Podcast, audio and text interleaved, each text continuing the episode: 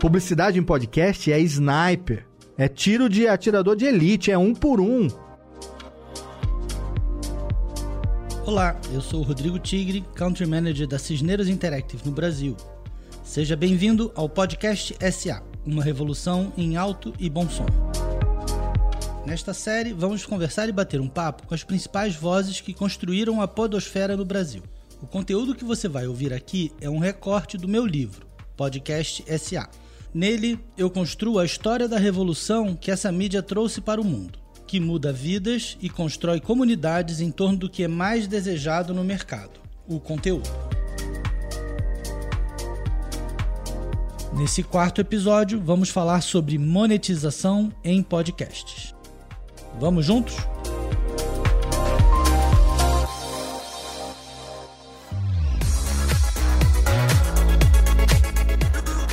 No começo do episódio, você ouviu o Léo Lopes da Radiofobia, definindo de maneira primorosa o que é a publicidade em podcast. Nos últimos anos, houve um aumento significativo da quantidade de pessoas cuja profissão é criar conteúdo para a internet.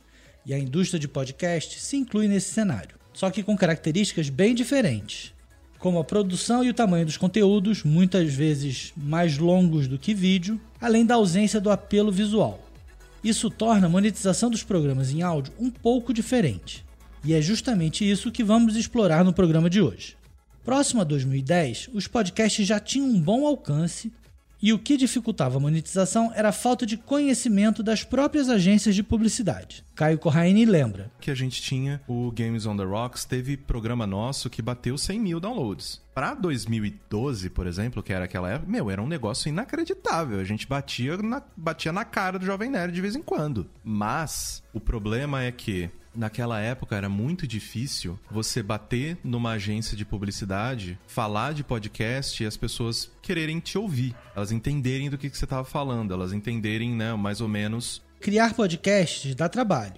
E apesar de ser feito com muito amor pelos seus produtores, todo mundo sabe que isso não basta. A novidade é que nos últimos anos a audiência cresceu muito e o interesse das marcas também. Mas ainda existe o desafio de fazer com que as marcas pensem o áudio digital como um meio estratégico para divulgar os seus negócios. Carlos Merigo fala um pouco desse lado único do podcast. Pessoas que começavam a se apaixonar ali também pelo conteúdo e gostar de ouvir conteúdo em áudio, acabavam levando essas oportunidades aí para suas próprias agências, para os seus próprios clientes, né? Então, nessa fase que a gente está hoje do Braincast, bem no comecinho ali em 2012 mesmo, em 2013, a gente já começou a produzir conteúdo em parceria com marcas. O, as marcas se dão melhor quando elas fazem parte de conteúdo que já são populares e relevantes e conseguem participar de conversas que já existem. Mas eu acho que um dos desafios é esse aí, é de conseguir inserir as marcas numa lógica de criar em conjunto, né, mais do que simplesmente interromper o ouvinte com um spot publicitário. Nos Estados Unidos, um mercado bem mais evoluído começou com figuras já consagradas. Muitos apresentadores e produtores conseguiram desde o início trazer as marcas para os seus programas mudando a forma como a indústria de áudio digital se estruturou por lá. Já este ano de 2021 deve contar com mais de um bilhão de dólares de investimento publicitário só em podcasts. Além disso, houve um incentivo nacional para que esse tipo de produção acontecesse. No Brasil, foi um pouco diferente. Cris Bartes fala um pouco sobre isso. O mercado nos Estados Unidos iniciou praticamente ao mesmo tempo que a gente. Só que os caras iniciaram já recebendo uma grana, né? Foi incentivo público via NPR, que é uma rádio. E aí eles começaram a criar programas e a subir, e todo mundo ali foi remunerado desde o momento zero. Aqui, nada disso, né? Começou a fazer porque era um hobby, porque é legal, porque não sei o quê. Então a gente teve ali uma primeira safra de amadores que se cansaram e falaram: foi legal até aqui, mas é muito trabalhoso, não dá grana, vou fazer outra coisa. E uma galera começou e continuou. Então, a primeira remuneração que o podcast Mamilos teve foi de catarse, foi, foi de vaquinha, né? Porque as pessoas viravam e falavam: ah, eu quero dar dinheiro para vocês, para vocês não pararem. E a gente falava, ué, a gente não falou que vai parar. Por que, que as pessoas estão querendo dar dinheiro? Só que aí você vai fazendo muito tempo, você fala, é porque cansa. E as pessoas querem pagar para que a gente não pare. Tá dando para entender agora. E aí a gente falou, beleza, então me dá seu dinheiro aí que eu preciso. O envolvimento com a audiência é diferente. Mesmo no mercado norte-americano, o podcast é capaz de atingir de uma maneira única o público por causa da sua capacidade de retenção de conteúdo, convertendo o anúncio em visitas e vendas. Isso constrói um relacionamento que nenhuma outra mídia é capaz de fazer.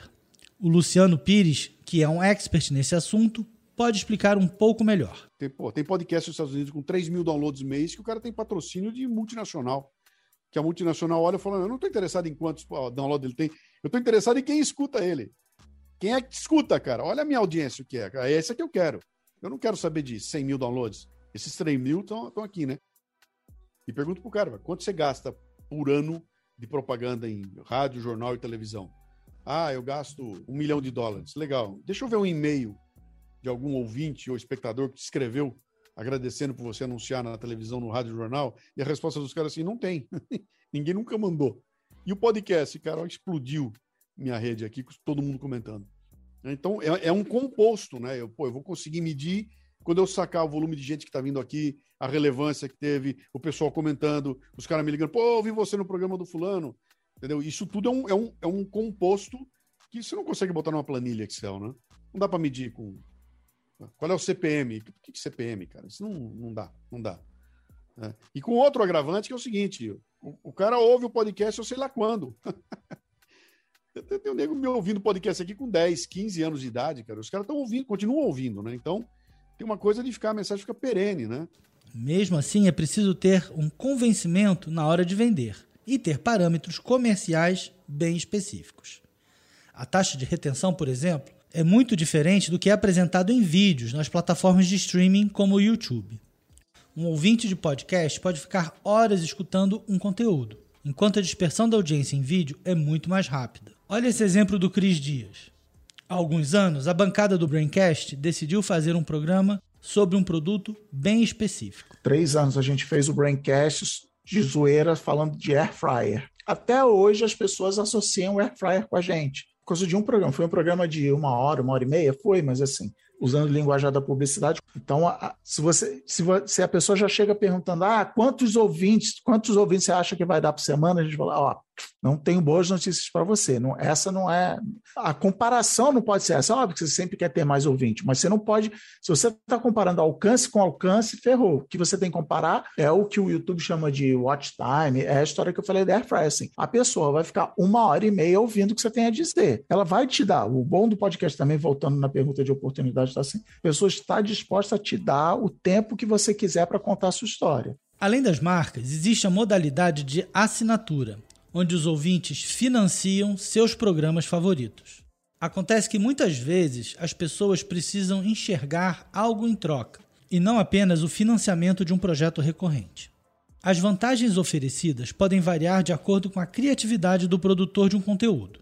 O Cris Dias complementa falando um pouco mais desse assunto. Se convencionou, o público acreditou, não sei nem se isso é verdade, mas assim, existe uma máxima do, do mercado que ninguém patroneia um podcast ou o que quer que seja, só, ah, não, me, me, dá aqui 10 reais por mês e eu mando o meu carinho, o meu apreço para você. Eu tenho que dar alguma coisa em troca. Seja, se eu for uma banda, eu vou botar o nome dos, dos patrões no fim do vídeo, vou mandar um adesivo. No meu caso, eu mando uma newsletter, eu tenho um Discord com algumas coisas fechadas. Eu tenho que oferecer alguma coisa para aquela pessoa, além das energias positivas. Quantos ouvintes você tem? Tenho 10 ouvintes. Ah, não vou anunciar no teu podcast. Mas você pode, se você tiver afim, abrir um Patreon para 10 ouvintes e os 10 ouvintes pagarem. A publicidade, você tem que transpor coisas para poder chegar num nível que seja interessante para o anunciante. Ser interessante ou não para o anunciante é um grande ponto de virada na monetização dos podcasts. Enquanto nas mídias consagradas, como a TV, o rádio e o próprio YouTube, as empresas compram espaços publicitários, interrompendo o conteúdo do usuário, no universo dos podcasts, tornou-se cada vez mais comum que grandes marcas patrocinassem pauta, fazendo parte da conversa de uma determinada audiência. Luciano Pires fala um pouco de como mesmo grandes empresas do mercado nacional, algumas até famosas por suas peças publicitárias, entram cada vez mais para as linhas editoriais de podcast. Teu cliente não está interessado no teu produto, cara. Ele não tem saco para isso. Ele não quer que você faça um podcast. Vou fazer um podcast das sandálias havaianas feito pela Havaianas. Não interessa para ninguém isso aí, cara. O que, que interessa? Interessa a Havaiana olhar onde é que estão os caras que compram a Havaiana. Pô, eles estão no podcast do Oswaldo. Vai lá, fala com eles lá, cara. Porque já está constituído, já tem audiência, está tudo pronto. O Oswaldo já já influencia essa pessoa toda. Bota uma graninha na mão do Oswaldo que ele vai vender. É, em vez de começar do zero, cara. Toda essa proximidade se deve à forma como o consumidor se relaciona com conteúdo em áudio. Se você é anunciante e quer uma dica, Rogério Montanari, do Rapadura Cast, tem uma para você. Elas têm a gente como como amigos, porque a gente tá na maior a gente tá junto com eles nas maiores intimidades. O cara tá lavando louça, tá escutando a gente. O cara tá lavando quintal, tá escutando a gente. O cara tá, às vezes tá sentado ali na, no sofá, tá escutando a gente. Ele tá na cama, tá escutando a gente. Então, a gente tá nos, nos momentos que o cara tá sozinho ali, a gente tá na intimidade do cara, entendeu? Então, se você sacar uma propaganda extremamente comercial, assim como é, por exemplo, na televisão, você dá uma quebrada ali no, no, nessa proximidade do ouvinte com, com o criador de conteúdo que ela impacta, a sua propaganda não vai para frente. E às vezes é difícil da marca entender isso, né? É, que as coisas têm que ser feitas de uma maneira diferente dentro do podcast. Agora que temos audiência e marcas interessadas, qual será o futuro da podosfera aqui no Brasil? Será que vão ser dominados pelos conteúdos filmados que vão para o ar como podcast? Teremos mais produções de drama de áudio? E os podcasts de marca vão continuar aparecendo? Falaremos um pouco mais sobre isso no próximo e último episódio do Podcast SA, o podcast que conta a história de podcast a partir da visão de quem faz.